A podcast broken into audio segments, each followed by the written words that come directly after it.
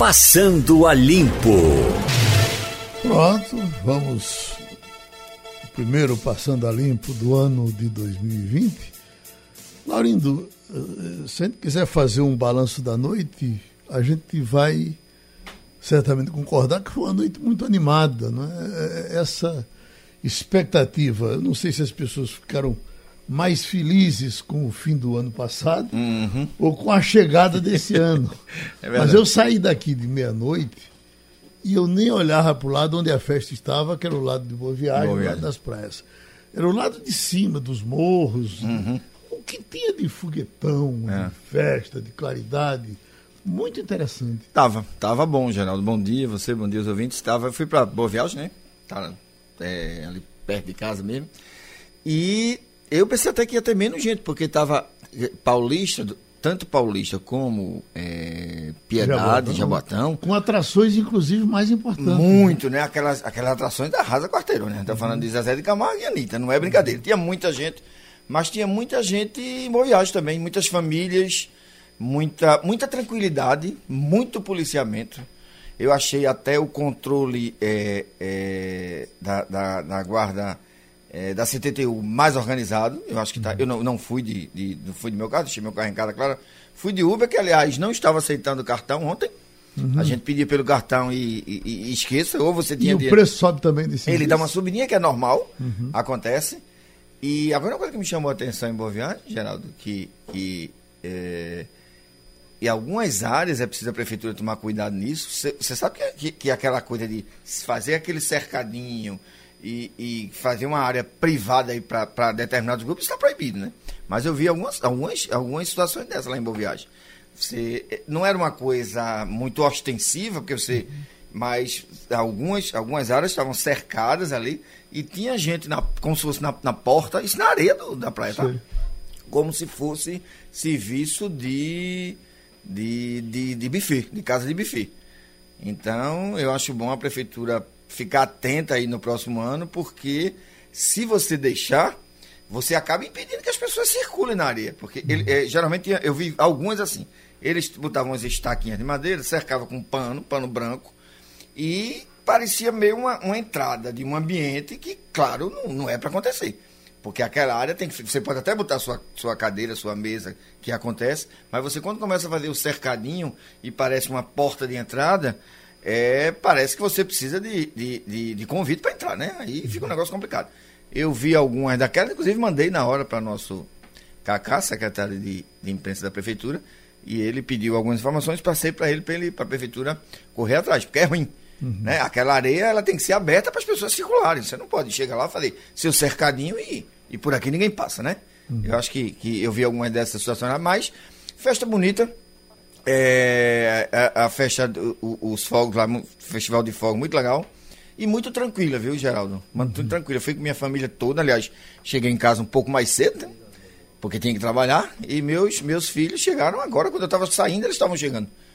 Uhum. E tudo, graças a Deus, muito tranquilo. E na área da, da, da segurança da, dos acidentes, por, por, por exemplo, eu, por onde eu passei não vi acidente, não, não tá tive informação de nada grave é, até agora, inclusive pelo resto do estado. Então parece que tivemos uma chegada de. Eu acho que sim. Eu estava agora na redação com o Elton e conversando com o pessoal da, da televisão, nada de nada de fora do normal, graças uhum. a Deus. Foi uma, uma... Aliás, esse, esse, ano, esse ano novo está sendo. Acho que a gente comentou isso aqui, está sendo muito aguardado, né? Uhum. Há uma expectativa bastante positiva de que as coisas podem e tendem a melhorar, se Deus uhum. quiser. A visão de Olinda, Ivan Maurício, na noite de ano eu não estava diretamente na, na rua, né? Não? Não, não. Eu fiquei em casa tranquilo, que eu gosto de ficar pensando mais do que indo para a rua, que eu acho que é uma, uma zoada muito grande. ah, mas a, a visão que eu lhe dou da rua hoje, que eu vim para cá e não encontrei um carro ainda. Não, né? A não ser o que eu vim. Significa que as pessoas Tá gostaram da noite. Gostaram da noite, tá todo mundo descansando. Não tive notícia de coisa ruim em canto nenhum. Porque é.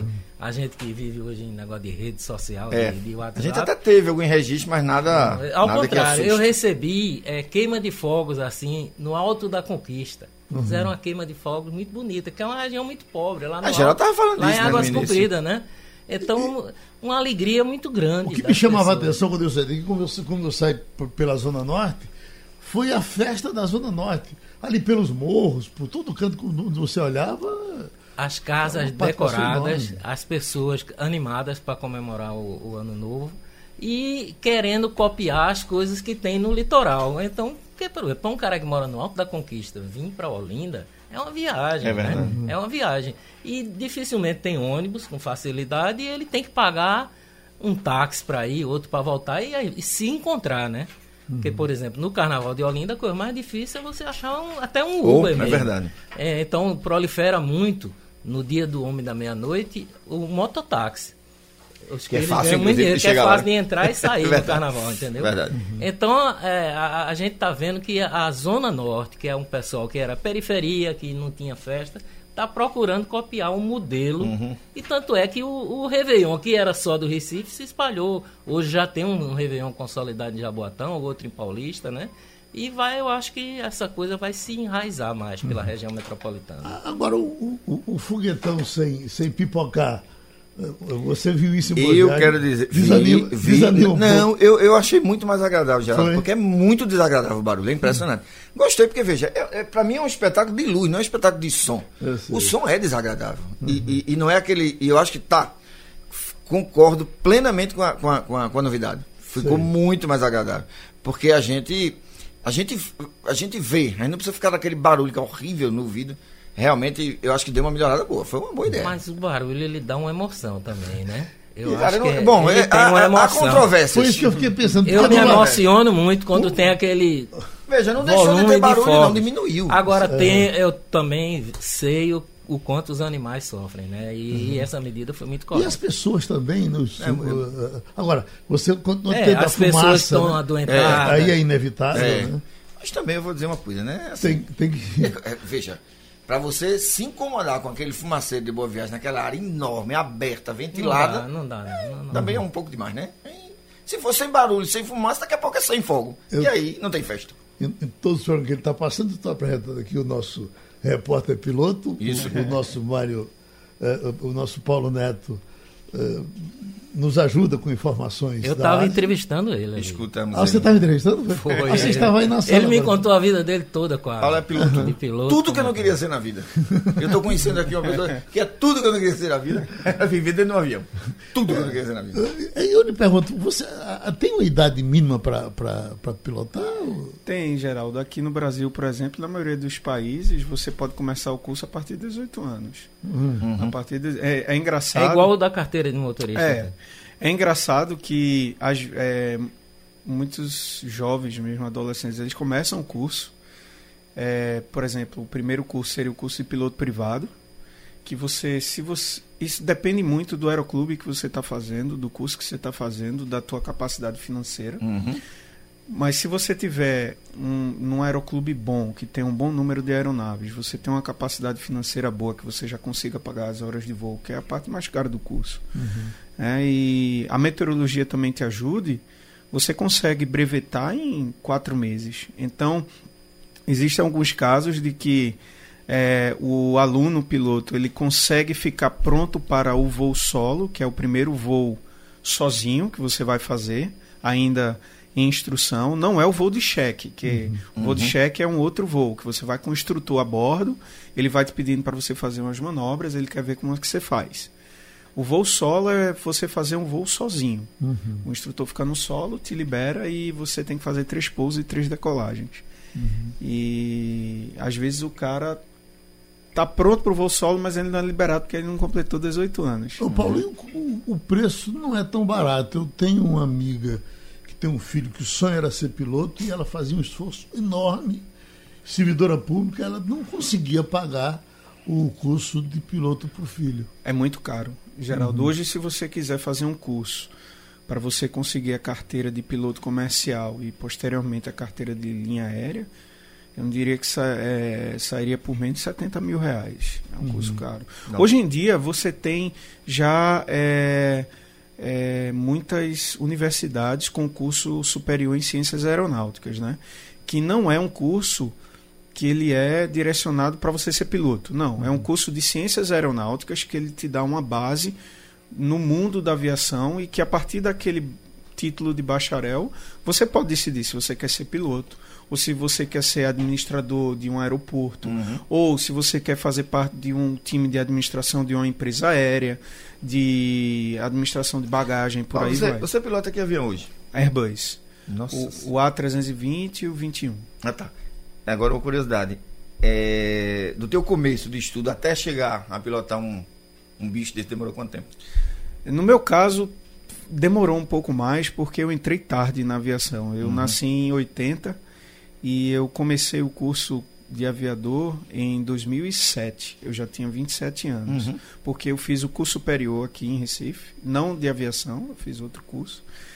Mas eu sempre quis ser piloto. Quando eu era adolescente, eu queria ter ido para a Força Aérea. porque Meu, meu sonho era ser piloto de caça. Só que na época eu tinha um grau de miopia muito forte. E que não ia conseguir entrar na, na Força Aérea, mesmo que eu passasse na prova teórica. E aí eu decidi fazer ir para a universidade, eu fiz meu curso, tal, comecei a trabalhar e com o dinheiro da minha profissão eu Curiosidade, que curso? eu sou médico. Nossa. E aí Aí é é, piloto mesmo, né? Porque Então, engraçado. naquele, naquele momento, diz assim: se tem algum médico É, dentro da. Aí é. você se apresenta? Não, não Eu pode, sempre- né? Já já aconteceu. Já Você aconteceu, deixou a aconteceu. medicina para ser piloto? Foi. Mas terminou o curso. Terminei em 2005 e atuei até 2012. Você fez aqui no Recife? Aqui, Universidade Federal de Se um Pernambuco. cara novo desse, ele queria ser piloto mesmo, né? Pois é, cara. piloto de verdade. Não, peraí. E ele não fica velho, não? É isso mesmo? Não, não, não. É, e, é- e aí eu terminei em 2005 e atuei como médico até 2012. E nesse interregno, eu comecei o curso em 2007. E aí, com as horas, é, com o dinheiro que eu ganhava como médico, eu eu pagava as horas de voo. Então, meu curso ainda. Eu não, eu não consegui ser muito celery, porque eu ainda tinha que trabalhar para ter a renda para pagar o curso. Mas eu, eu comecei em 2007 e consegui a carteira de piloto comercial, que me permitia trabalhar comercialmente em 2009, ou seja, dois anos. Então você não, não, não usa nem as duas atividades? Um, uma consultinha ali, aqui, um, um cibazolzinho, um cibarazinho. É engraçado, já, porque assim, a minha, a minha, a minha atividade como médico previamente meio que me empurrou Uhum. para o campo da aviação. É engraçado, eu estava conversando com o Ivan, eu trabalhei numa, numa empresa aqui de Recife, de táxi aéreo, que a empresa tinha capacidade de voar executivo e o avião podia ser convertido em UTI aérea. Sim. E meu primeiro emprego nessa empresa foi como médico. Quando eu alcancei as horas, Ixi. as experiências, é, o mínimo de horas, o, o comandante Osiris, que é o gerente, era o gerente de operações dessa empresa, ele chegou, olhou para mim e disse: Bicho, tu não quer sair daqui pra, daí de trás e vir aqui para frente, não? Eu digo, claro que eu quero. Então eu fiz os testes, passei. Aí em 2012 foi quando eu comecei a pilotar profissionalmente nesta empresa. Aí eu aposentei a bata e o estetoscópio. E ir para Hong Kong foi uma opção sua ou uma necessidade? Eu, foi uma necessidade, Geraldo, porque eu estava bem na empresa, aqui em Recife, só que com a, a- a- toda a crise econômica que o país passou, eh, a empresa começou a, a decair muito intensamente. E aí eu estava falando até a Ivan lá, antes da gente entrar aqui no programa, que eu tinha um amigo pernambucano também que está na mesma empresa. Hoje ele não está mais, ele até saiu, mas foi ele que fez o link porque eu comentei com ele que a situação da empresa onde eu pilotava estava ruim e ele disse: Ó, Paulo, tem uma empresa aqui na Ásia que está contratando e ela não, eh, não exige experiência prévia no Airbus. Que algumas empresas contratam, Uhum. mas você tem que ter experiência prévia no tipo de equipamento que a empresa voa. E no meu caso, não, a empresa estava precisando de piloto, ainda está, desesperadamente, e eles contratam sem experiência prévia naquele tipo de aeronave. E aí eu aproveitei e fui até E tá hoje lá quanto tempo? Três anos já. Beleza. Aqui tem uma manchete da Folha de São Paulo dizendo apoio à democracia cai no primeiro ano do governo Bolsonaro. Qual seria a razão para isso? Eh, o estilo Bolsonaro faz com que as pessoas. Eu não sei, essas pesquisas, elas trabalham numa. ou Quando diz cai, às vezes é dois, três pontos, é margem de erro. Aí faça, falam como se fosse uma coisa definitiva. Ele bota aqui, ó, para 62% dos entrevistados, a democracia é sempre melhor do que qualquer outra forma de governo. No levantamento anterior, realizado na semana do, do- no primeiro turno das eleições de 2018, esse índice era de 69. É o que você diz. Bom, 62 para 69. É, é três um para lá, três para cá, mas é um pouco da mais de erro, mas não é tão mas, grave, né? Tem um bocado de gente acreditando ainda, graças é, a Deus. Né? E eu acho que a, a, a, democracia, ela é um, um. Ela tem o seu antídoto também. As pessoas que defendem o regime autoritário. Então, é, um, um, governo como o de Bolsonaro, que veio dessa matriz, ele pode é. ter incentivado a que tenha crescido o, a descrença na democracia. Na e a né? corrupção. Né?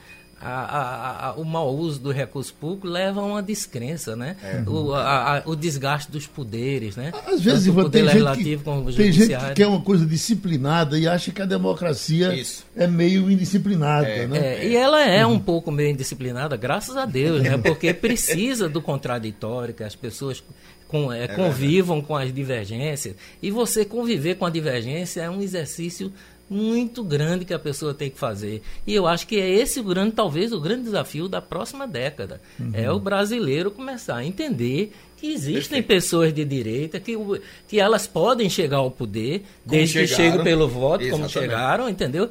E as pessoas que não admitem isso me parecem tão intolerantes quanto o outro, né? Então, é, é uma, uma, um espelho do outro. Doutor Paulo Neto está vivendo isso agora em Hong Kong, sai de um regime é, livre, a democracia é, é, inglesa, né? Quando chegou lá, os ingleses já tinham saído, né? Já. E já pegou. Que tipo de autoritarismo você enfrenta por lá? Lá, lá é interessante, Geraldo, porque você, se você vê, a, a Inglaterra passou o controle do território para a China, salvo engano, em 1997. E o contrato que Hong Kong continuaria como região autônoma de 50 anos. Ou seja, a China tem direito a tomar o controle completo de Hong Kong em 2047. E quando eu cheguei em Hong Kong, ou seja, faz pouco tempo, há três anos, uhum. ou seja, é, Hong Kong é uma região autônoma. Isso. É muito, é muito é, é, peculiar a situação, porque quem nasce em Hong Kong tem o passaporte chinês. Mas se, se o cidadão de Hong Kong ele quiser ir para a China, ele tem que conseguir um visto. Uhum. É como se a gente, aqui em Pernambuco, tivesse conseguido um visto para viajar a qualquer parte do país, uhum. mesmo sendo brasileiros. E o, o inverso é verdadeiro também. Se uma pessoa da China propriamente dita, que eles chamam mainlanders, né, que são os os provenientes da, da China propriamente dita. Se eles quiserem voltar, é, irem para Hong Kong, seja turismo, qualquer coisa, eles também têm que conseguir um visto. Então, Hong Kong ele tem um judiciário próprio, um legislativo próprio e um executivo próprio. O problema é, isso é fácil, se consegue no Google, você consegue o tratado de transferência entre a, a Inglaterra e a China é, que eles chamam de One Country, Two Systems. E, e uma das coisas que está escrito lá é que o povo de Hong Kong teria direito à eleição direta para os membros do parlamento e para um membro do executivo, o chefe do executivo. Uhum. Só que isso não é respeitado pela China. É, do, das cadeiras do parlamento, dois terços são dominados pela China. Não é eleição direta. Uhum. Um terço apenas é eleição direta. E o membro do executivo, a chefe do executivo é, atualmente é a Carrie Lam, ela que também teria que ser eleita por voto direto da população, não é. Ela é escolhida pelos membros do parlamento. Como dois terços do parlamento é, é, é dominado pela China, então o chefe do executivo fatalmente também será pró-China. Uhum. Então isso tem causado. Isso já é um. um... Isso é feito os conselhos que tem uhum. aqui né, no, dentro do Estado. O cara tem cinco representantes do Estado e dois da sociedade civil. Sempre uhum. o placar vai ser 5 é, a 2. Né? Pois é, então a população de Hong Kong ela, tem, ela vive com isso atravessada na garganta. Mas Paulo, me diga uma coisa, para você, que é um estrangeiro, que tipo de de problema isso causa? Ou isso não causa problema? Ou isso não lhe afeta? Afeta mais os, os, é. os os locais. Os né? locais. É, para mim, zero, não tem problema nenhum. Uhum. Hong Kong é uma cidade muito cosmopolita, você Isso. vê de tudo. Então, você está na China, mas ao mesmo tempo você não está, porque a uhum. internet é liberada. Pois é. Você tem direito a falar o contraditório, você tem direito a protestos lá, como a gente está vendo é, já há seis bem, meses. Bem intensos, inclusive. Bem intensos. Então, é, você está e não está na China. Uhum. Tudo é liberado, a informação rola solta, você tem direito a falar o contraditório numa rede de televisão ou rádio. E então, para mim, como expatriado, né, estrangeiro, o, o- a, a, a população de Hong Kong ela tem prazer em lhe receber. Ela sente prazer em saber que o país dela é um país tão bom que foi capaz de trazer uma pessoa do outro lado do mundo para trabalhar lá e para contribuir com o país dela. Então ela lhe recebe muito bem. Agora na China propriamente dita já é o contrário. Isso eu também vi na Coreia do Sul. O coreano ou o chinês, eles vou falar de forma generalizada, tá? Assim, claro, que pode ter diferenças de uma coisa a outra, mas três anos morando lá, o que eu pude notar é que o chinês propriamente dito e o co- sul-coreano ele te encara, ele encara o ocidental como um mal necessário. tipo, eu preciso de você porque eu não tenho mão de obra, mas a partir do momento que eu tiver mão de obra local, tchau, não preciso mais de você. Então essa coisa política, para mim como estrangeiro, não afeta. Claro, por causa dos protestos, agora a gente tem algumas restrições para entrar no aeroporto. Antigamente eu levava minha família lá para almoçar, porque o aeroporto é enorme, parece um shopping center. Então eu levava para almoçar, para passear com meu filho, minha Acho que é um esposa. dos, dos maiores do mundo, né? É, é um dos maiores É do mundo.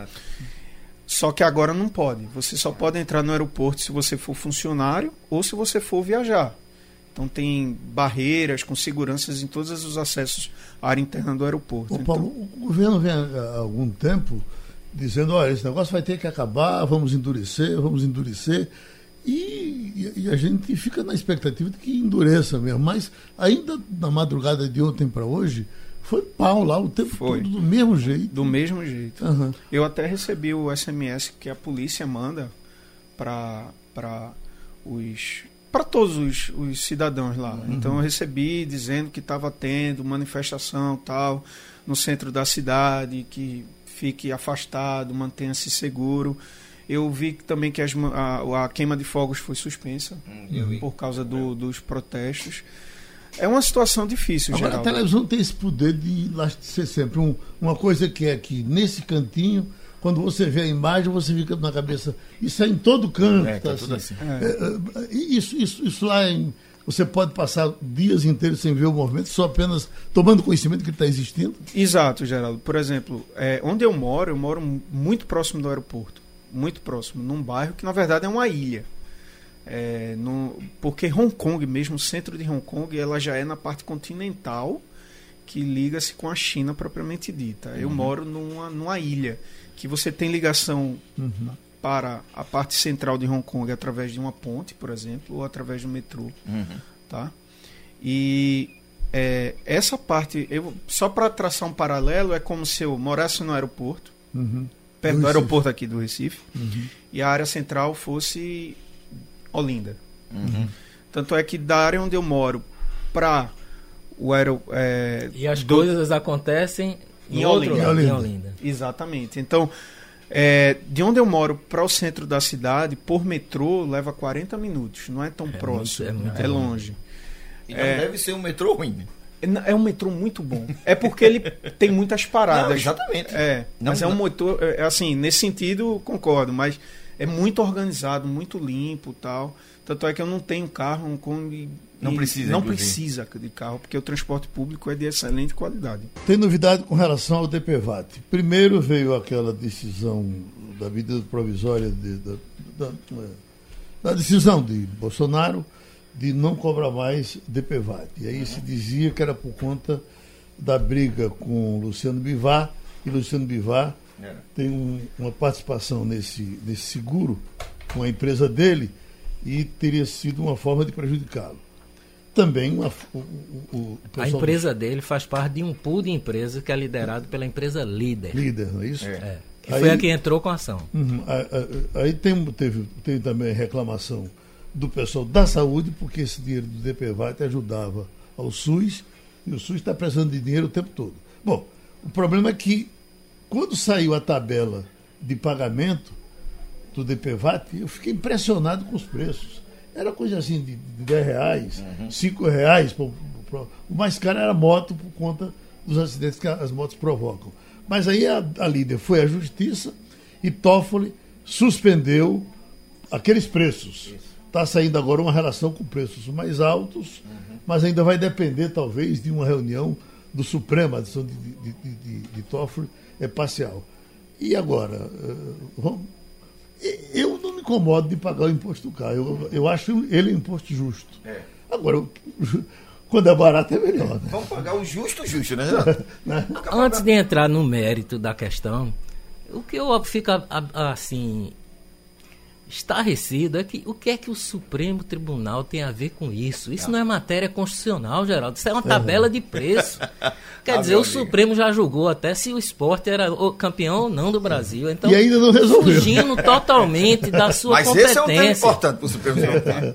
Fugindo da competência, né? Totalmente. Uhum. Não, não tinha que um ministro, numa véspera de, de ano novo, que já é uma decisão complicada, né? Porque é. amanhece o ano já é. com a decisão é revogada a, a, a, do presidente, isso é matéria para o legislativo tratar na Câmara uhum. dos Deputados. Quando é que a gente vai Senado, resolver isso? Né? Quando é que, que absurdo, né? Porque a, gente, a gente faz é. anos que a gente fala sobre isso. É, que a gente daqui a pouco vai regulamentar o preço do ovo, isso, não sei importante. o quê. Não quem aguente mais. É, e, e, parece que eles Pagar gostam. caramente. Parece que eles gostam disso. Né? Cada né? ministro Os ministros Supremo gostam desse, desse, desse é. rame-rame. Tem né? em seu redor 222 funcionários. Pá, tabelar o preço do DPVAT, pelo amor de Deus. Verdade. Agora, eles, eles adoram dizer, eu tomei 600 decisões ontem pela manhã. Isso. 300 decisões até tarde. Digo, meu Deus do céu. Não, veja, a gente Estamos no atacado. Né? A gente discutiu isso aqui essa semana, naquela pesquisa também da Folha de São Paulo, que os coloca numa situação muito ruim, os ministros do Supremo.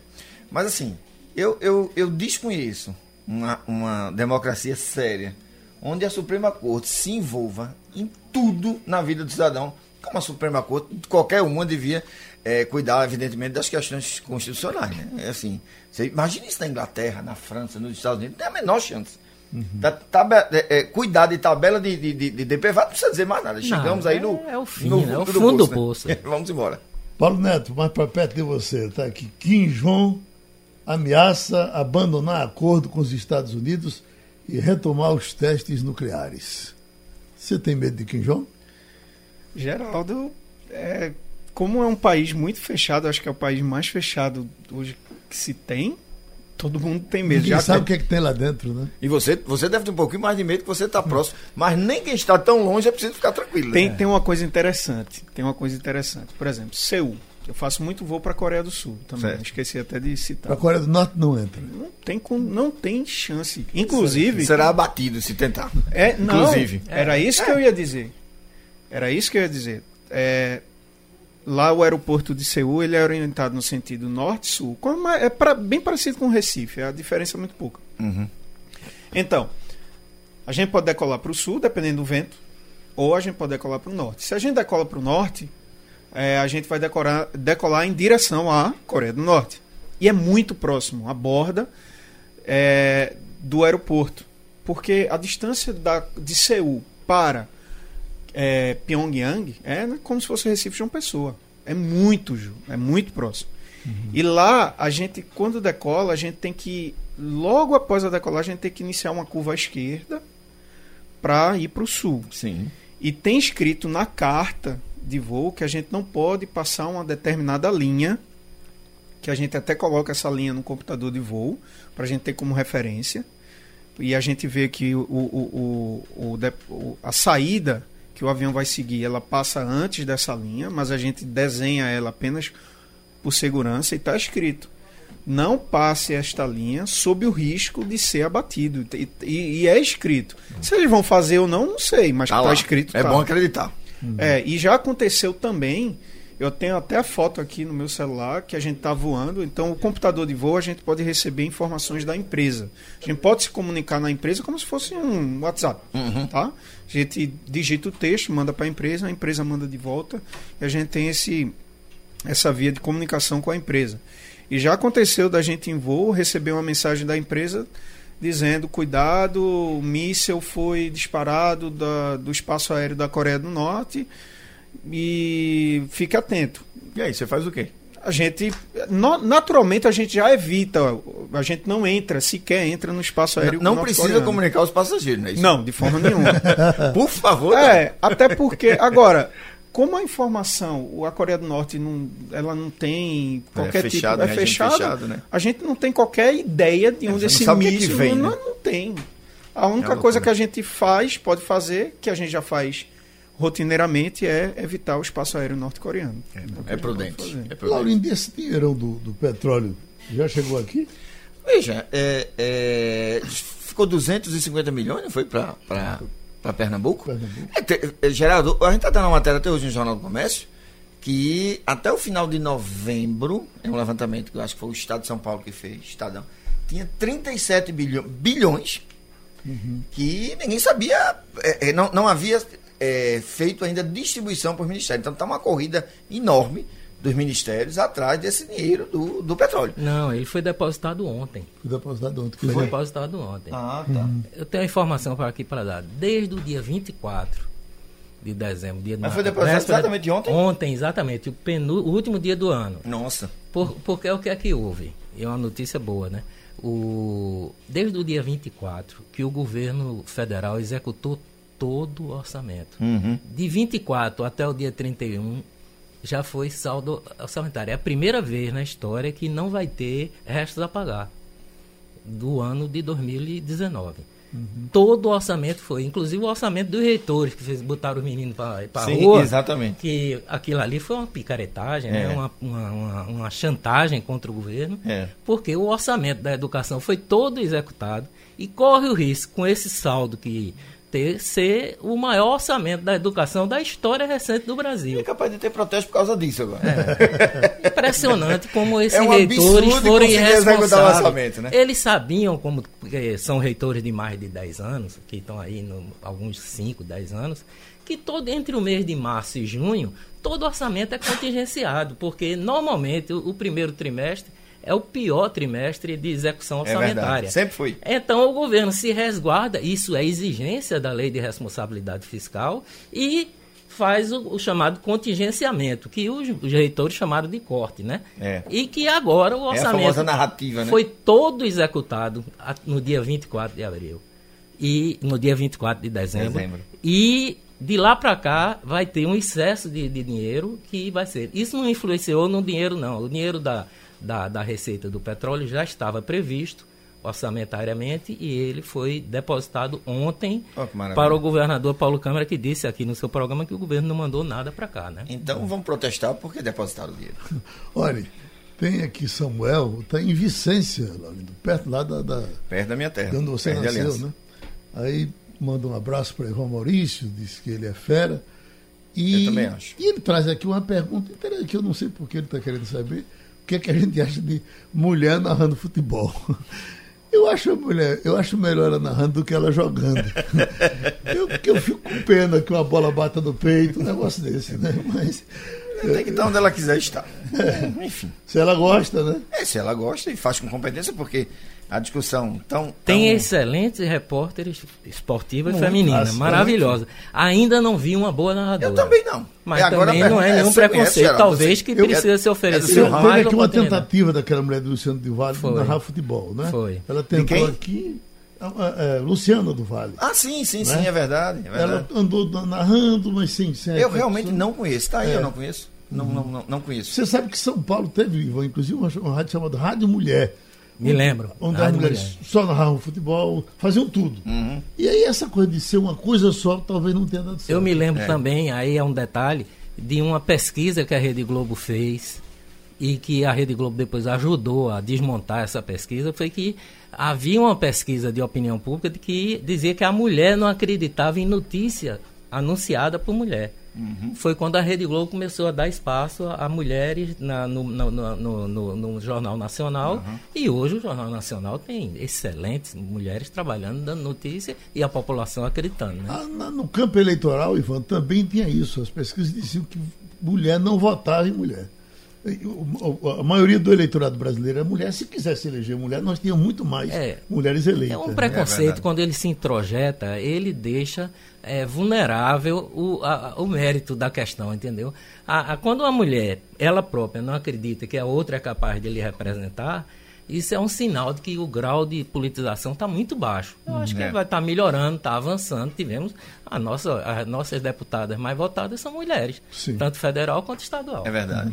verdade. E no seu campo, ah, ah, ah, lá para fora, mulher piloto é, é- é- é- é corriqueiro já? Tem, tem, é bem, bem comum, Geraldo. Inclusive, é, eu noto muito é, quando a gente está voando e a gente escuta, a gente está na fonia, né? Então, eu até brinco que todo piloto também é radialista, né? Porque a gente tem que falar com o controle de tráfego aéreo e saber como é que fala para conseguir importante. para conseguir uma autorização, um, um desvio e por aí vai. E eu noto que as empresas aéreas, por exemplo, da- das Filipinas, tem muitas mulheres, muito, muitas pilotos. Eu, eu, eu noto isso na fonia, a gente nota com frequência. E é, isso tem, eu tenho visto cada vez mais, não, não me causa mais surpresa. E, e o número de controladoras de voo é enorme, muito grande. Aqui no Brasil já era, antes de eu sair. A gente notava controladoras, inclusive em espaços aéreos muito congestionados, tipo a Terminal São Paulo, que é a mais congestionada do país, e elas descendo a lenha lá e lá no exterior também. Eu lembro que teve um debate que eu acho que quando- sempre quando acontece um acidente aéreo no Brasil, que graças a Deus nunca mais aconteceu, é, eu lembro que o último teve um debate enorme sobre a função e a formação do controlador de voo. O que é esse cara para um piloto? O que, o que, que relevância isso tem para um piloto? Eles são essenciais. É, né? É, a gente não consegue fazer o voo sem eles e a gente precisa ter uma relação com eles muito, muito interessante, é, muito próxima, porque da mesma forma que o piloto pode fazer uma besteira e o controlador auxiliar o piloto uma, da melhor forma possível, como por exemplo foi o caso, dentre vários outros, Uhum. mas foi o caso do Sully, que colocou o avião no Rio lá, Rio Hudson, em Nova História York. que virou filme, inclusive. Exato. Mas também, é, da mesma forma que pode isso acontecer do piloto estar em, em uma situação adversa e o controlador ajudar, é, pode ex- existir o contrário também. O piloto é, ser colocado numa situação difícil por causa do controlador. De informação que venha dele. Isso, ele, o controlador te colocar numa situação difícil. Lá na Ásia, às vezes você você faz uns cálculos mentais e também o computador ele te dá um cálculo da rampa ideal de descida. Você está no teu nível de cruzeiro e você tem uma rampa ideal de descida até o teu, teu pouso. Certo. E às vezes os controladores eles te deixam alto. Eles te deixam alto por outros motivos. Tem, tem tráfego, Deixa alto quer tal dizer o quê? você já passou do teu ponto ideal de descida Uhum. e ele não te permite descer. Você pede para descer, Uhum. ele não te deixa porque tem tráfego, Uhum. tem alguma outra coisa. Mas às vezes, principalmente na China, que o controlador chinês é muito ruim, ele não tem razão. Ele te deixa alto e de repente ele quer que você desça e reduza a velocidade. Não dá para fazer. Ou você desce E você faz o quê, então? a, Você- gente, a gente reporta para ele, ó, não vou conseguir passar nessa posição a altitude que você está pedindo nem na velocidade. Me, me, me deixa fazer uma órbita Uhum. para eu reduzir e perder a altitude, porque no avião a jato, o avião a jato ele já é muito aerodinâmico por necessidade. Claro. As asas são inflachadas, ele precisa ser aerodinâmico. Então, se você tem que descer muito rapidamente para compensar aquele tempo que você ficou lá em cima preso, você vai conseguir descer se você conseguir aumentar a tua velocidade para colocar o nariz do avião para baixo e ele conseguir é, descer de forma mais íngreme. Mas às vezes o controlador pede para você descer e desacelerar ao mesmo tempo. Não dá. Ou você faz uma coisa, você faz outra. Não dá para fazer as duas. Eu não sei. Ô, ô, Paulo, eu, eu me sinto muito bem no avião. Eu, eu não tenho nenhuma dificuldade, nenhum medo. Aham. Porque é o seguinte, quando eu- eu tenho alguma dúvida, eu olho para a tripulação. Se a moça lá não estiver rezando, eh, chorando, eu vou tranquilo. É, Porque é, é eu como é que se esse pessoal aceitou voar e está aí, é, é, esse pessoal não está correndo risco. Eu lhe pergunto, qual é o poder do piloto com relação a isso? Você seria obrigado a, a- a levantar voo, você com alguma desconfiança de equipamento, ou você tem poder, por exemplo, eu não vou de jeito nenhum. Hoje em dia, Geraldo, é muito regulamentado. A coisa é muito, é muito preto no branco, eu diria, sabe? A, a, no que eu pude ver na minha carreira de aviador até hoje, as, as condições ou as situações pelas quais você passa, na qual você não tem aquela situação prescrita no manual, são raras. Uhum. Que aí você tem que us- usar o teu poder de Já aconteceu contigo? Já, algumas vezes, já. A gente tem que, é, com o colegiado, parece supremo, né? Chegar lá e chegar a uma decisão de ver o que é que seria melhor. Mas, basicamente, quando chega numa E situação tudo dessa... é registrado, né? tudo. Tudo. Quando chega numa situação dessa, a maioria dos aviadores usa uma regra que é, é, é, eu, eu, então vamos tomar essa decisão, vamos fazer isso. Mas a gente tem que passar por três frio- filtros e nesta ordem. Primeiro, é seguro. Primeiro é segurança. É seguro? É. É legal o que eu estou fazendo, porque nem sempre o que é seguro é legal. Uhum. E nem sempre o que é legal é seguro, dep- de- dependendo da Claro. situação. Primeiro, é seguro. Segundo, é legal. E terceiro, é comercialmente vantajoso para a empresa e para os passageiros. Então, se a decisão que eu estou tomando passa por esse filtro e a resposta é positiva para esses três itens nesta ordem, é ok. Mas ainda bem a, a, a, o número de vezes que a gente teve que passar por situações essas de, de situações obscuras que a gente teve que pegar uma informação dali, dali, dali e chegar a esse tipo de, de, de raciocínio são raras, porque a maioria das coisas são preto no branco. Por exemplo, essas aeronaves complexas, elas têm uma, uma lista chamada MEL, ML, que é Minimum Equipment List, que é a lista, lista de equi- equipamentos mínimos com os quais eu posso decolar. Uhum. Como as aeronaves elas têm muita redundância, a maioria dos equipamentos da aeronave eu posso decolar com panes. Mas isso está tudo escrito. Então, se eu chego na aeronave, a aeronave tem uma pane em determinado equipamento ou outro, eu vou para o livro. E eu vejo o que é que o livro me diz, se eu posso decolar é a ou não. sua Constituição. Exatamente, é minha carta magna. Então ali, ali não tem. E, e eu me lembro que eu voei uma vez com um instrutor, é, só para concluir, não sei se estou tomando muito tempo, mas é, um instrutor lá na empresa, que a gente ainda tem, a empresa agora está virando iPad e não vai ter mais os manuais, mas ainda se tem atrás da cadeira do copiloto uma, uma bolsa enorme cheia de manuais. E esse instrutor olhou para mim e disse: Olha, aquilo ali a gente tem que seguir. Aquilo é obrigatoriedade. O resto é, é técnica, é preferência ou experiência. Mas aquilo ali não, não se discute. É ou não é. E pronto. E a, e a grande maioria das coisas está ainda bem descritas no, Tá nos manuais. Para ele ouvir um pouco mais, o que é que assusta um piloto? As tempestades, ele assustam ou não eh, se tira de letra?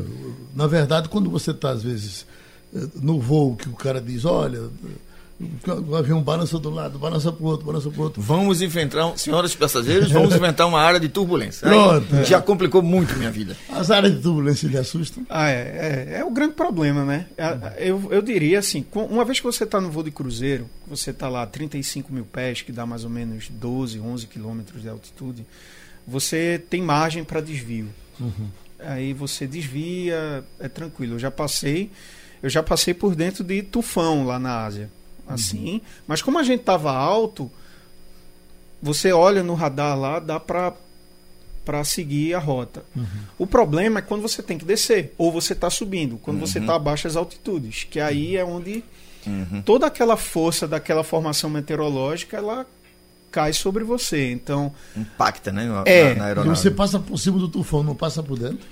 normalmente já dá pra gente passar por cima. Sim. Normalmente dá. Ou se a gente triscar, a gente passa ao largo, mas é, é tranquilo, você consegue fazer o desvio. O problema é quando você está chegando no aeroporto que você tem que pousar. Então, quanto mais o avião está alto, mais está seguro. Exato. Oh. O que a gente chama. é- é- o- a gente, a gente tem, tem um ditado na aviação que diz o seguinte: para avião, velocidade é vida e altitude é seguro de vida. O que, é Opa. que isso quer dizer? Porque o que é que o avião precisa para voar? Velocidade. Você precisa ter uma velocidade para que as asas te gerem sustentação. Claro. Senão o avião estola. Por isso que a gente diz: velocidade é vida. E altitude é seguro de vida. Porque quanto mais alto você está, se você tem uma bronca muito séria, como por exemplo, perder os dois motores, quanto mais alto você está, você tem mais tempo para gerenciar a tua pane. Porque o avião não cai que nem um tijolo, ele vai planar, por maior que o avião seja. Então, quanto mais alto você tem, mais, eh, desculpa, quanto mais alto você está, mais tempo você tem para gerenciar o teu problema, porque mais distante do chão você está. Quando você pega, você vê o filmezinho, é. né? A mulher segura no, no, no braço do Papa, o Papa dá uma porrada. dá para compreender que o Papa faça isso? Ele é um ser humano, né? Isso. Isso é que isso. eu acho que é a grande. A gente é, deixa para algumas pessoas áreas quase que divinos, né? Exatamente. O Papa é um ser humano. Ele tem hora que pega ar. Pegou não, ar. Ele pegou ar. Literalmente ele pegou ar. E... Aliás, a, a, foi na veja, isso é uma coisa tão, tão, tão a intenção dela não foi machucar, mas eu acho que ele, ela, ela conseguiu. Ela foi inconveniente. Ela foi né? inconveniente, porque ela pegou, segurou e ele voltou e deu uma tapa na mão dela. Olha, Engraçadíssimo, minha cara tava, bem abusada. Minha cara tá bem abusada. Eu tava num comício quando um bêbado pegou uma camisa de Java Vasconcelos de manga comprida e segurou de lado assim. Uhum. E não deixava ele sair do canto. Imagina. Não houve outra, outra alternativa. Já deu-lhe um pisão no pé e o cara largou a camisa. Senão ele não ia poder andar. É. Então, é engraçado isso, né? assim, né? Gente... E, e, outro detalhe, o cara era um admirador dele. E, não, pois é. é. A moça que estava lá seguramente Deve era. Ser um seguramente era. Seguramente então era. há esse admirador inconveniente. É porque também... Todo mundo tem, eu acho que você é se deparou com ele. É. Você está almoçando, o cara, o cara tá sai, enchendo fica saco, né? falando no seu ouvido. Agora, porque na cabeça da gente o Papa não podia fazer aquilo. Mas ele está com uma cara de abuso tão grande. Aliás, falar em Papa, Geraldo, eu, eu vou fazer uma propaganda aqui de uma de uma de um filme que eu vi aí na esse final de semana, chama-se Os Dois Papas. Netflix. É maravilhoso. Eu vi um artigo de Raul Júlio me esculhambando. É, é, o filme é maravilhoso. O filme é maravilhoso. O filme é maravilhoso. Vale a pena ser visto. Porque, é, é, é voltando ao tema que você colocou, Ivan, é o, você vê o Papa humano.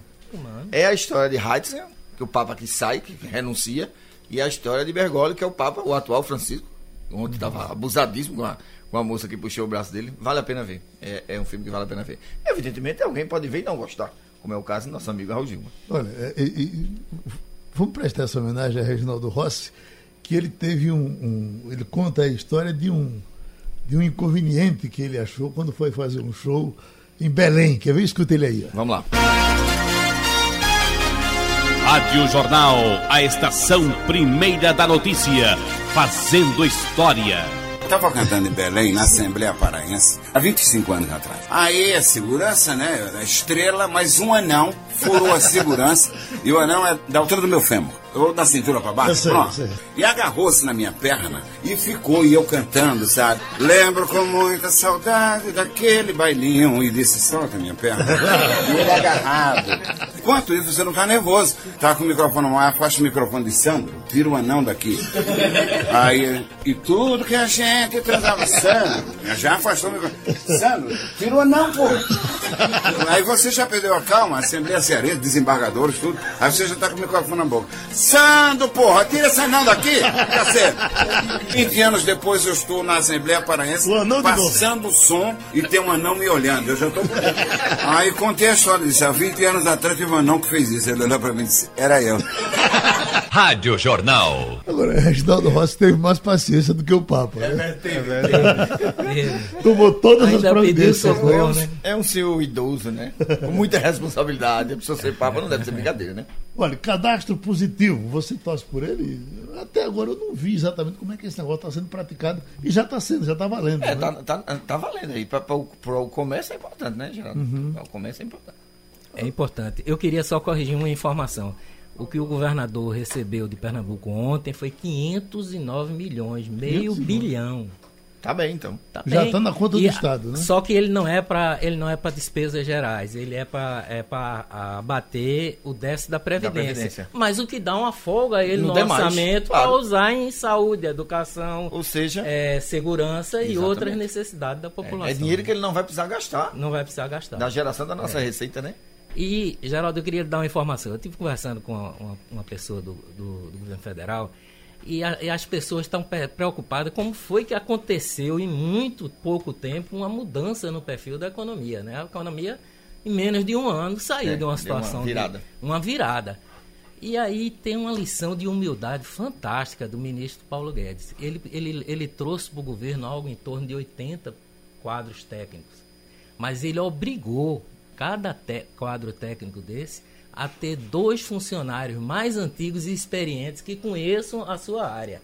Então eu acho que isso foi o segredo dessas coisas terem acontecido na área econômica muito rapidamente, porque as pessoas que estão dentro da máquina do Estado sabem o que dá certo, o que não dá, conhecem profundamente, tem gente da melhor qualidade.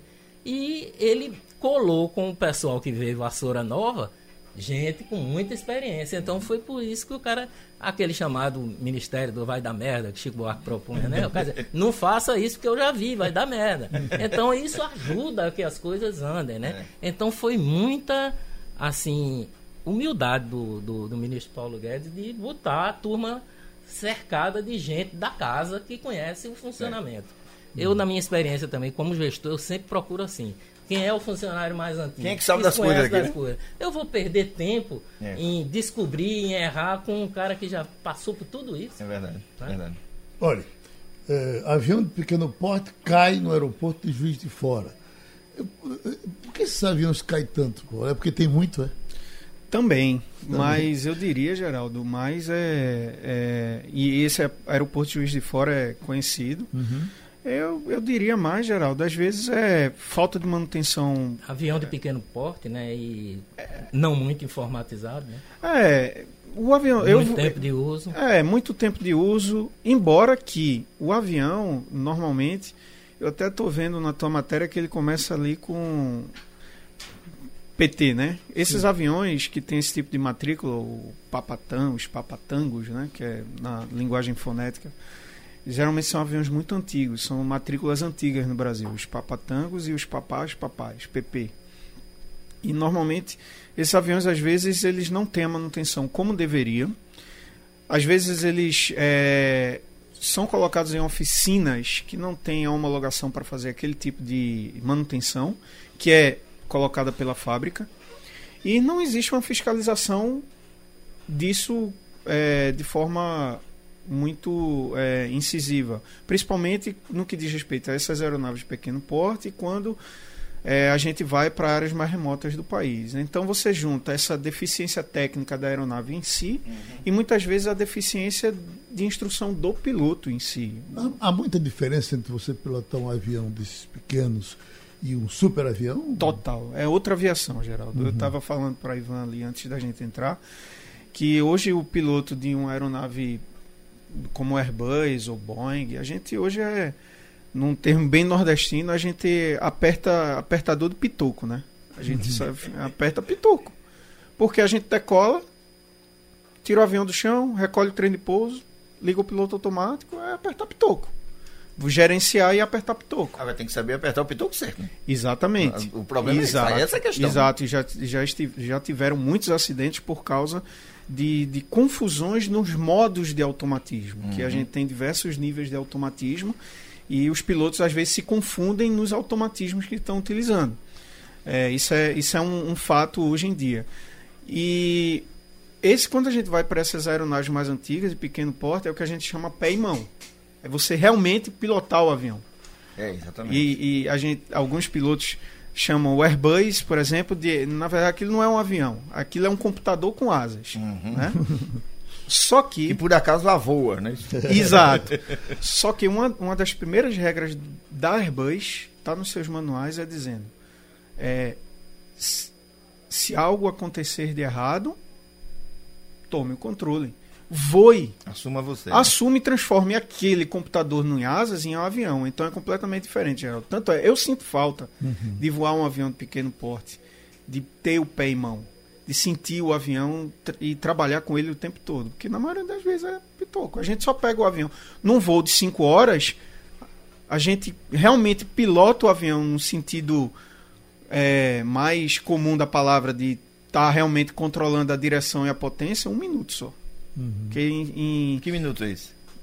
30 segundos após a decolagem, 30 segundos de É. pouso. É a hora que normalmente os pilotos Uhum. pegam o avião. Porque o resto é o computador que faz. A gente fica só dizendo como é que, que o computador fala. O resto é apertar pitoco. A diferença é muito grande entre um avião de dois motores e de um motor só. Ah, ah, Eu, eu, eu, eu, leigo me sentiria muito mais seguro se ele tivesse três ou quatro. Mas Pelo menos se botasse uns 10, eu tava bem tranquilo. ele com um motor só, você se sente tranquilo, né? Se o avião tiver bem cuidado, sim, Geraldo. Eu pilotei avião monomotor por muito tempo e nunca passei susto. Ainda bem, eu voei aviões que, cuja a a manutenção era feita de forma correta, nunca tive problema. Agora, aviões de dois motores, claro, você tem uma, uma segurança melhor, né? Você tem, é como a gente diz, quando você está pilotando um avião de monomotor, um monomotor, você já decola em emergência, porque você só tem um. Mas é, é, muito seguro já. Eita, Ivan Maurício, ensino à distância supera o presencial. Faculdades privadas adaptam os seus negócios. É o futuro isso mesmo? Não. Não. É muito importante o ensino à distância para é, compensar a, a dificuldade, por exemplo, das cidades distantes do, do, da capital. Porque um bom professor de biologia em Araripina, ele não dura um ano lá. Ele vem ensinar no cursinho no Recife, ganhando melhor, direito a um carrinho, tudo. Então há uma carência muito grande e uma necessidade do ensino. Mas se ele não for bem monitorado, não for bem tocado, isso vira uma, uma máquina de fazer dinheiro só para as universidades. Uhum. Então tem curso aí de 80 reais, de 150, que não, não tem qualidade nenhuma. A pessoa que termina com um diploma de doutor é, para nada. É, eu acho, concordo, Ivan, mas eu acho que é uma questão. A questão da qualidade ela pode ser presencial ou à distância. Tem muita coisa presencial muito ruim. Né? Escola. Não, eu estou dizendo, tem que ter o um ensino à distância Sim. com um bom monitor ah, presencial, claro. entendeu? Que claro. não tem. Esse é o problema. É eu minha... não não sou contra isso, Perfeito, não. Eu acho é, é a única maneira de você ter um bom professor de biologia no sertão é através é, claro. da internet, através do, tem do vídeo. Né? muito né? no, muito. no campo da, da extensão universitária. Minha mulher mesmo está fazendo um curso de, de tecnologias e novas mídias com a universidade, acho que é a Universidade do Rio Grande do Sul, um pouco do Rio Grande do Sul. E no começo ela muito, muito até achando que, que, não ia, que não ia ser legal. Ela está muito impressionada com a qualidade. Porque tem que muito acompanhar, tem que fazer. Não, e é, e é, e é muito. Aulas, se você fizer, você pode fazer a prova, é. você manda, não passou, não passa, vai ter que fazer a aula. O problema é que esse, esse negócio foi implantado massivamente é, com uma má qualidade. Exatamente. Não é a tecnologia que é ruim, a tecnologia é, é maravilhosa né? e resolve um problema sério, que é a falta de, de, de professores qualificados no interior eu do vejo, Brasil. Né? Eu vejo. É uma questão Ivan, muito boa. É, é, esse modelo de escola. Eu tenho conversado, de vez em quando eu converso muito com, com o Silvio sobre isso. Dois gênios para mim em áreas é, distintas, mas complementares, que é o Silvio Meira e o nosso ex-quase ministro da, da, da Educação de Bolsonaro, o nosso Mozart, uhum. ex-secretário da Educação de Java. São dois, dois caras com a, são mentes privilegiadas, né? E assim, e acho que a gente caminha para um modelo de educação onde o físico é, ele vai. É, aliás, já devia estar tá, tá fora. Me claro. impressiona como a gente usa Mas, mas muito tem muito, pouco, por exemplo, se você for em faculdade, pouco, é, em Serra Talhada, tudo é digitalizado. O é. aluno entra, ele já tem a, a, a, presença dele registrada de, pelo digital, a saída, o acompanhamento das notas dele, a aula que o professor vai dar já está lá em, em PowerPoint para ele acessar uhum. antes, se quiser ler antes, antes do professor dar aula. Então é. já há muito um avanço tem muito um, grande. Um professor Eu estou falando aqui do sertão é, de Pernambuco. É verdade, tem um professor aqui de, de, de geografia, João Corrêa, que é neto de João, um grande mestre. É, é Manuel Corrêa de Manuel Corrêa. Grande é, Grande, grande, grande intelectual. Tá? E ele, ele é curioso, ele viaja muito. Eu, meu filho foi, meus dois filhos foram alunos dele. E é impressionante como ele transforma as, as viagens que ele faz de férias em grandes. É, é transformar as viagens em grandes salas de aula de, de geografia, da né? professor de geografia humana. E assim, e é muito impressionante como ele tem vários seguidores, vários seguidores nas redes sociais que acompanham ele. É, é, ele vai para Israel, ele vai para o Egito, ele vai sempre está viajando de férias e sempre dando aula. E tem uma leva de gente que acompanha ele. São, é, é, é, é e meus filhos, pelo menos, são aulas maravilhosas que, ele, que eles têm com essa. E acompanha pelo celular. Uhum. É isso. Não adianta, né? Geografia deve ser importante para piloto, não? É, a gente precisa ter um conhecimento geográfico bom. Senão, vai, senão vai lá para casa. Eu me lembro quando eu cheguei lá, não tinha minhas referências ainda. Você chega, claro, pô, nunca perdido. voei aqui, perdido. A primeira coisa que a gente fez lá o grupo de pilotos da minha turma quando chegou. Muito, é, foi comprar um mapa, cada um botar dentro de casa. Tem gente todo mundo, Carlos? Tem. É, só de piloto. Na empresa onde eu piloto, só de pilotos, tem mais de 60 nacionalidades diferentes. Nossa. Muito na, brasileiro, né? Muito, muito brasileiro. Na, na, a, como comissários de voo são é, a maioria de Hong Kong, mas tem sul-coreano, japonês e da Tailândia, não, Malásia. Uhum. São quatro. Mas lá na cabine, lá no, no, no, no flight deck, né, no cockpit, são mais de 60. Você tem alguma prática com ensino à distância? Geraldo, não. Se interessou em aprender alguma coisa à distância já? Tenho, tenho interesse no futuro, porque eu já fui instrutor no Aeroclube aqui de Pernambuco, sou instrutor na empresa onde eu, onde eu é, trabalho e é, minha mãe disse que eu peguei essa veia de professor dela, porque ela é professora aposentada, funcionária pública, e eu gosto muito. Então eu concordo, eu acho que isso aí é inevitável, é um caminho Isso, sem volta. Sem dúvida. né? E quem sabe no futuro eu possa. Porque demanda tempo, né? É Você verdade. produzir, você editar, Isso. fazer um material de qualidade. Isso. Quem sabe no futuro, sim, sem dúvida. Uhum. Tá vendo aí? Acabou, né? Então a gente agradece ao piloto Paulo Neto. Vai ficar aqui até 7 de janeiro, semana 7 que de vem. janeiro. 7 de janeiro estou E embarcando. a gente só vai ver ele para o ano, porque ele só Isso. vem uma vez por ano. Você chega em Hong Kong quão? via, via. Sai de Recife e vai para. É, é, como Hong Kong curiosidade. Tá, não, não, sem dúvida. Como Hong Kong está exatamente do outro lado do, do, do globo, eu qualquer lado que eu for Tanto é a mesma coisa. São três voos, não tem como escapar de três voos. Para mim a melhor via seria Lisboa, Dubai, Hong Kong. É a melhor. Uhum. Mas dessa vez, por questões de é, ocupação da aeronave, aí eu vou Guarulhos, Amsterdã, Hong Kong. Hong Kong é muito bem servido de voos. Tanto se eu quiser ir via Estados Unidos descer para o Brasil ou indo pela Europa. Dessa vez eu vim Hong Kong, Paris, Guarulhos, Recife e agora Recife, Guarulhos, Amsterdã, Hong Kong. Agora, esses aeroportos chineses, cada dia aparece um na internet mais extraordinário do que o outro. Qual o melhor aeroporto que você conhece? É, da China, Geraldo, ainda bem, eu não vou muito para a China. Só tem um aeroporto- Nimbo, que é, fica bem próximo de Xangai. É um, um destino que a gente vai. E a empresa vai começar a voar de novo, porque voou no passado, eu ainda não pilotava lá. Vai voar de novo para o aeroporto novo de Pequim, Beijing, que é o maior aeroporto do mundo, agora o novo. É, mas dos melhores aeroportos que eu já fui, Geraldo, eu diria Seul. O aeroporto de Seul é gigantesco e é muito bom para o piloto, muito confortável, porque a, a- você pousa com tranquilidade, são três pistas, as pistas são enormes. É, o táxi, porque quando você chega no aeroporto grande, às vezes você fica meio assustado pela complexidade do diagrama do aeroporto, para você não errar o táxi. Durante o táxi para o teu o- a área onde a aeronave vai ficar e o e a- o táxi de saída. É muito fácil você cometer um erro. Mas o aeroporto de, de Seul é muito bom porque você ele liga as luzes para você. Assim, ah, vá por aqui, por aqui, por aqui, por aqui. É a- aquela luz verde que você tem que seguir está ligada justamente no caminho que você tem que seguir. O aeroporto de Seul é muito bom e o aeroporto de Osaka, no Japão, é excelente também. Você sabe a, a- a dificuldade de você visualizar onde vai pousar em tempos de neve. Eu, o, o- eu tenho um exemplo, acho que o Ivan conhece isso. Jarbas, acho que era governador e vinha com o Raul de Brasília. E num desses dias que estava um nevoeiro tremendo aqui no Recife. E aí desce aqui, não desce, o piloto com dúvida eh, e tal, vai, não vai. Aí quando o Raul olhou e disse, "Rapaz, você vai, aí é- é- você vai descer do shopping. O piloto estava confundindo Nossa. o shopping com o aeroporto. Esse tipo de confusão deve ser uma coisa de doido. O computador lhe Ele protege. não devia ter conhecimento né, da, da Eu- região. Mas esse avião pequeno, ele tava no avião pequeno. Acho, acho que sim, é, É, sim. porque ele conversava com Sim, o piloto, sim, sim. né? O, o- o- o computador lhe- ajuda nesse ponto. Muito, é essencial. Inclusive, na, em- o Airbus ele pousa só.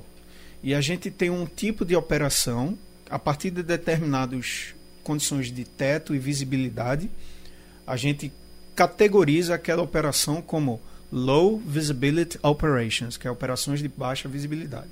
Existe um limiar, um limite que, ó, abaixo de 400 metros de visibilidade horizontal e teto abaixo de é, 200 pés, até 200 pés de teto, aí a gente considera como Low Visibility Operations. E para esse tipo de operação, na empresa onde eu piloto, a aeronave pousa só.